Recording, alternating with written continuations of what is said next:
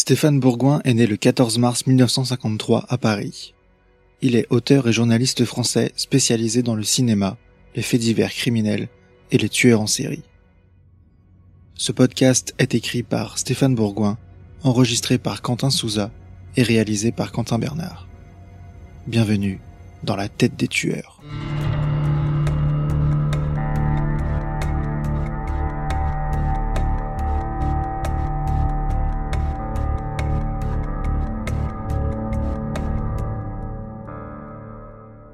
Attention, certains termes de cet épisode pourraient heurter la sensibilité des plus jeunes. Donald Harvey, le tueur au masque de cire. Quand on a écouté Donald Harvey parler pendant trois heures, on n'a pas forcément envie de lui serrer la main et de poser à ses côtés pour ce qu'on pourrait, à quelques nuances près, appeler une photo souvenir. Pourtant, c'est ce que j'ai fait. Dans les prisons, il est préférable d'arriver bardé de bonnes manières, même si les circonstances m'auraient incité à une plus grande retenue. Harvey a semblé apprécier le geste, mais j'ai bien été obligé de me plier au cérémonial et de serrer cette main blanche et sèche, à la peau ultra fine. Ce petit laïus en guise d'introduction pour vous faire comprendre à quel point l'ange de la mort, qui est Donald Harvey, m'a paru être un individu ahurissant, déboussolant, et j'oserais même dire répugnant, bien que ce qualificatif contienne un jugement moral. Aujourd'hui, je suis toujours aussi perplexe. De nombreuses années se sont déroulées depuis ma visite au pénitencier de Warren Correctional Institution à Lebanon, non loin de Cincinnati, dans l'État de l'Ohio. Peut-être même encore plus perplexe que le jour de l'entretien, qui exigeait de nous tous, et plus particulièrement bien sûr de moi-même, une grande concentration entre le contrôle de sécurité à l'entrée l'attente du tueur qui a pénétré dans la pièce quinze minutes après nous, les déplacements de la caméra, la surveillance visuelle et auditive ininterrompue du directeur adjoint et la chaleur intense. La tension avait commencé à monter dès notre arrivée sur le parking de la prison. Nous avions filmé les abords des lieux par la fenêtre de la voiture qui roulait à faible allure. Les deux gardiens, qui nous avaient repérés, nous ont accablés de questions alors que nous sortions tout juste du véhicule. Donald est entré, souriant, mais le visage immobile comme le masque de cire d'un personnage du musée Grévin. L'ex-infirmier était maquillé, c'était évident. On serait même tenté de dire grimé. Mais quand une femme se maquille pour s'embellir, elle n'en garde pas moins des expressions et un air vivant. C'était là toute la différence. Le masque de cire du détenu captivait le regard tout en engendrant un fort sentiment de malaise. Les réponses qu'il allait faire tout l'après-midi et son calme incroyable pendant qu'il me raconte des horreurs vont m'éclairer sur l'origine de ce profond malaise. Pendant trois heures, j'ai observé Harvey et noté tout ce qui me passe par la tête, c'est-à-dire une profusion de pensées et de sentiments. En relisant ces notes, on remarque des mots écrits plus gros que d'autres. Assurance, image, susceptible, Power, Lonely, Manipulation. Parmi les dernières phrases prononcées par Harvey, je relève I was a bad angel. I don't consider myself a serial killer. J'étais un mauvais ange, je ne me considère pas comme un serial killer.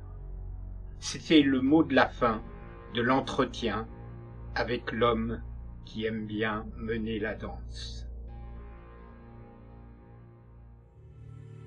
L'entretien commence lorsque je regarde par la fenêtre de la salle où va se dérouler cet entretien et je le vois traverser la cour.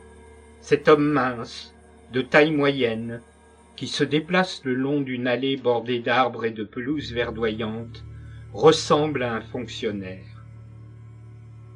Sa chemise bleue est impeccablement repassée. La moustache est taillée au millimètre. La chevelure poivre et sel est coiffée avec soin. Il est accompagné d'un homme, un gardien de la Warren Correctional Institution. L'ambiance est presque champêtre, sous un soleil de plomb. Cette prison ressemble à un campus universitaire, avec ses douze bâtiments disséminés en cercle sur 45 hectares.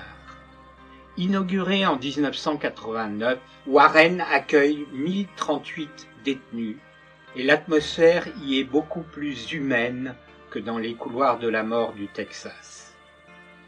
Bientôt, l'homme souriant qui me fait face me tend une main que je serre. La poignée est ferme et sèche. Donald Harvey est parfaitement à son aise. Il salue avec effusion son avocat William Wallen, qui est accompagné de son assistance. Arnaud Levert, le caméraman, lui tend un micro qu'il fixe lui-même à sa chemise. On sent un homme habitué aux médias. Nous sommes tous installés autour d'une table d'une salle de conférence avec Harvey préside en quelque sorte en bout de table.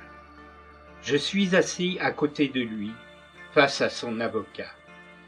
Assis à l'opposé de l'ange de la mort, son surnom dans les médias américains, Mark Stagemore, directeur adjoint de l'établissement, qui côtoie pourtant Harvey depuis de nombreuses années m'avoue à la fin de l'entretien avoir appris beaucoup de choses sur son prisonnier.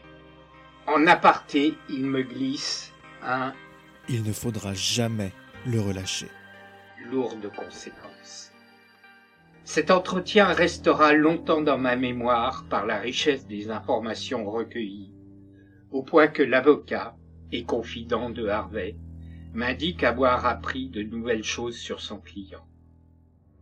Pour la première fois, le tueur accepte de s'exprimer publiquement sur l'aspect occulte de certains de ses crimes des années 1980. Lors d'un débriefing le lendemain matin, William Wallen m'apprend que Donald Harvey m'a menti à un moment donné.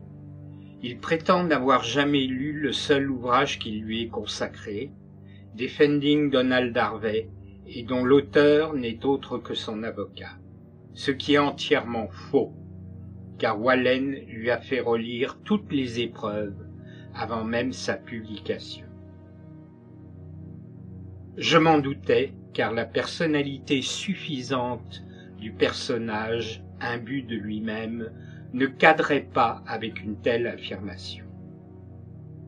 Pendant l'entretien, Bill Wallen intervient à une seule reprise pour interrompre son client. Le moment est très intense et dramatique, car Harvey répond à une question où je m'étonne qu'il n'ait pas tué entre 1972 et le début des années 80.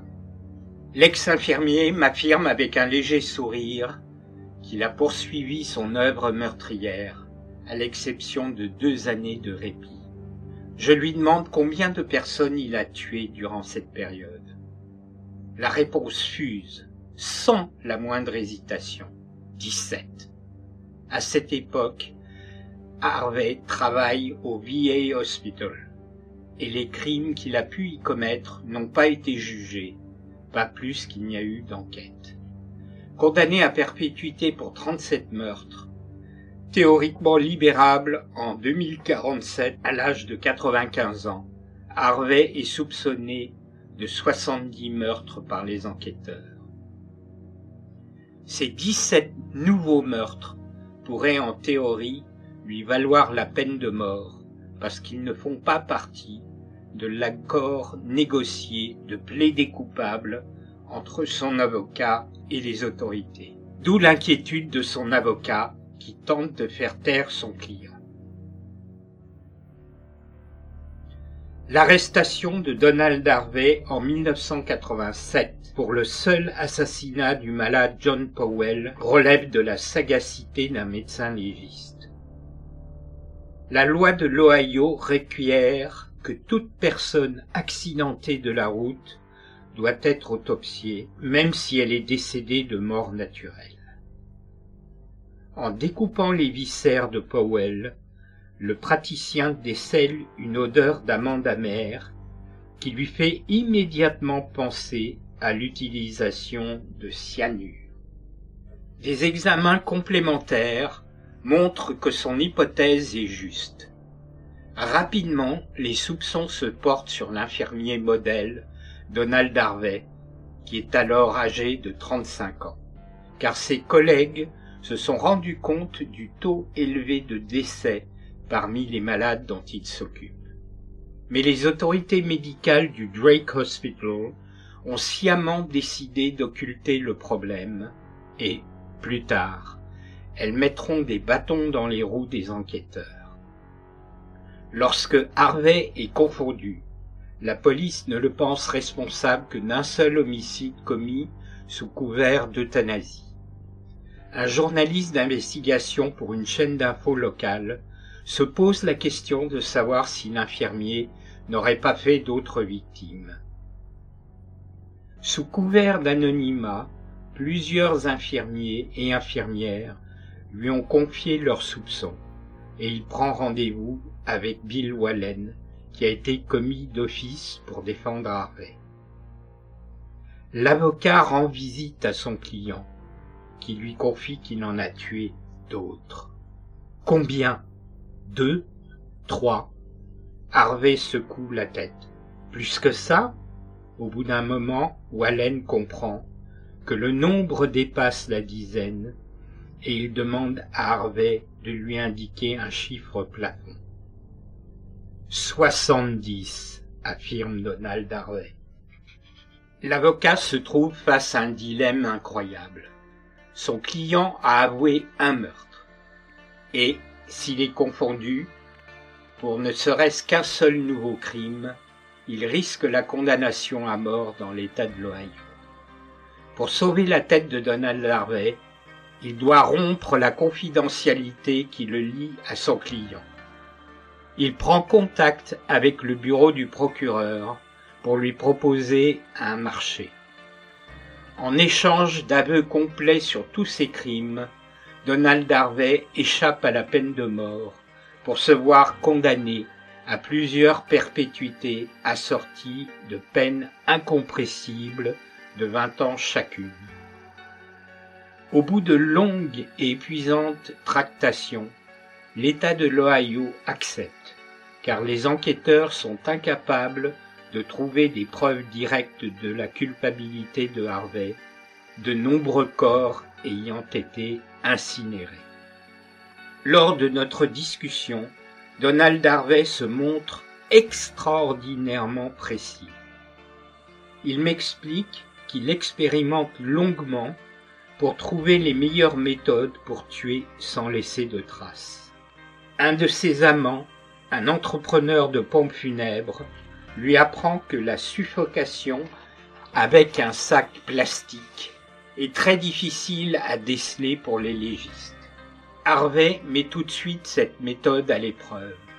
Il se sert aussi d'arsenic, dont il masque le goût avec du jus de prune ou d'orange, de cyanure, d'injection d'air, d'étouffement avec un oreiller ou de moyens plus radicaux. Il apprend qu'un de ses patients est soupçonné de viol il déteste cet homme qui l'a frappé avec un pot de chambre.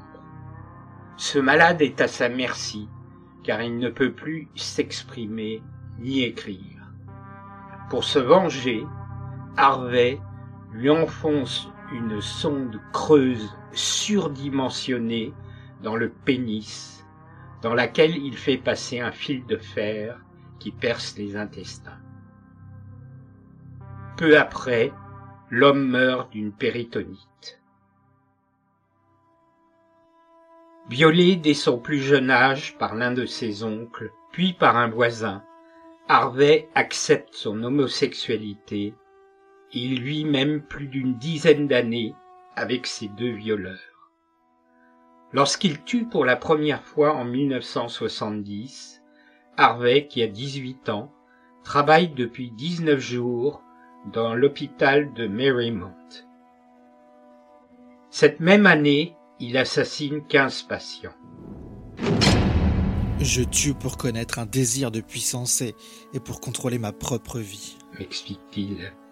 C'est un peu comme d'être au volant d'un bolide de course dont la vitesse vous enivre. Vous contrôlez ainsi l'existence des autres. A-t-il eu des remords? Non, aucun. Je ne connaissais pas ces gens. Cela vous paraît peut-être choquant, mais c'est la vérité. Mais j'ai un peu de remords pour les personnes que je connaissais. Au début des années 80, Harvey, qui est un autodidacte et se passionne pour les religions, fait brièvement partie d'un couvent satanique. Mais il préfère organiser ses propres cérémonies à l'abri de son mobilhome, dont il couvre toutes les ouvertures de lourdes tentures. Il revêt une robe cérémoniale et place un masque de chirurgien sur sa bouche. Ainsi, son propre souffle ne fait pas bouger la flamme d'une bougie qu'il a placée dans un crâne évidé sur un autel improvisé. Dans une boutique, il a acheté des poignards de collection et de l'encens. À l'abri des regards, il dessine un cercle de soufre sur le plancher pour invoquer la présence de Duncan, son double et ange gardien, un médecin de la Première Guerre mondiale qui l'aide à prendre des décisions majeures. Sur une feuille de papier, Donald Harvey a noté les noms de différents malades en phase terminale du bâtiment où il exerce. Si la flamme vacille, le patient meurt dans les 24 heures. Le lendemain, je suis en compagnie de l'ex-lieutenant William Fletcher, qui est chargé de l'enquête sur Donald Harvey. Un grand gaillard, carré, aguerri, chez qui l'on soupçonne malgré tout une sacrée paille. Il ne cesse de repenser à la série de meurtres qui a été mise à jour il y a maintenant plus de trente ans. Cela a été l'affaire de sa vie. Le lieutenant William Fletcher, qui a dirigé les investigations sur les meurtres de Harvey, me confirme l'aspect occulte de l'affaire. Pendant que nous nous dirigeons vers le Drake Hospital, dans la banlieue de Cincinnati, l'ex-policier qui travaille pour le bureau du procureur du comté d'Hamilton me raconte qu'Harvey faisait du trafic d'organes à partir de membres coupés qu'il volait dans la morgue de l'établissement. Il ne les revendait pas, mais les donnait à un autre sataniste de sa connaissance, qui sera, lui aussi, condamné pour meurtre. Fletcher me confie également une pièce à conviction capitale, une liste numérotée des victimes de Donald Harvey que l'on a trouvé collée derrière un tableau au domicile de l'infirmier. Mon séjour dans la région de Cincinnati s'achève sur une visite au domicile de Bill Wallen, qui m'accueille dans sa maison blanche et calme du Kentucky, sur l'autre rive du fleuve Ohio, où nous attend la bibliothèque personnelle de Donald Harvey, du temps de sa liberté. Wallen a posé les cartons de déménagement sur la table basse. Il regorge d'ouvrages spécialisés. The Ancient Art of Occult Healing, The Encyclopedia of Witchcraft and Demonology, The Magic of Herbs, The Devil's Disciples, Autopsy Manual, Departments of the Army, Magic White and Black et autres livres traitant tous de sorcellerie, d'occultisme, de sociétés secrètes et d'alchimie. En matière de fiction, Harvey possédait des livres de Saxe Romer, de Montagu Summers et de J.K. Huysmans. Sur les fauteuils, l'avocat a étalé diverses pièces importantes du dossier. Les facsimilés de plusieurs agendas du tueur, fin des années 70, début des années 80. Les originaux de ses diplômes d'assiduité au travail émanant des hôpitaux qui l'ont employé. En feuilletant les agendas, plusieurs choses me frappent d'emblée. L'écriture, petite et assez régulière. La façon minutieuse de rapporter des actes courants de la vie quotidienne. Faire des courses, téléphoner à un tel, aller au cinéma. Quelques phrases lues au hasard, comme celle-ci, qui revient le même jour, le 21 de chaque mois, pendant plusieurs mois d'une certaine année. Daddy dead one month ago. Daddy dead two months ago, etc. Il s'agit des anniversaires mensuels de la mort de son père. Mais le plus stupéfiant dans les agendas de Harvey reste ceci. Certains jours sont marqués de chiffres et de lettres, des sortes de codes secrets. Ces jours-là, l'infirmier a tué. Quelques années plus tard, j'apprends une triste nouvelle, le suicide de William Wallen, l'avocat de Donald Harvey, qui indique dans sa lettre d'adieu qu'il n'a jamais supporté de devoir défendre un tueur aussi impitoyable que son client. Le 30 mars 2017, Donald Harvey décède de ses blessures après avoir été battu à mort dans sa cellule du Toledo Correctional Institution par un ou plusieurs co-détenus. Il était âgé de 64 ans. L'ouvrage de Stéphane Bourgoin, Donald Harvey, l'ange de la mort, paraîtra le 20 septembre chez AZ Éditions.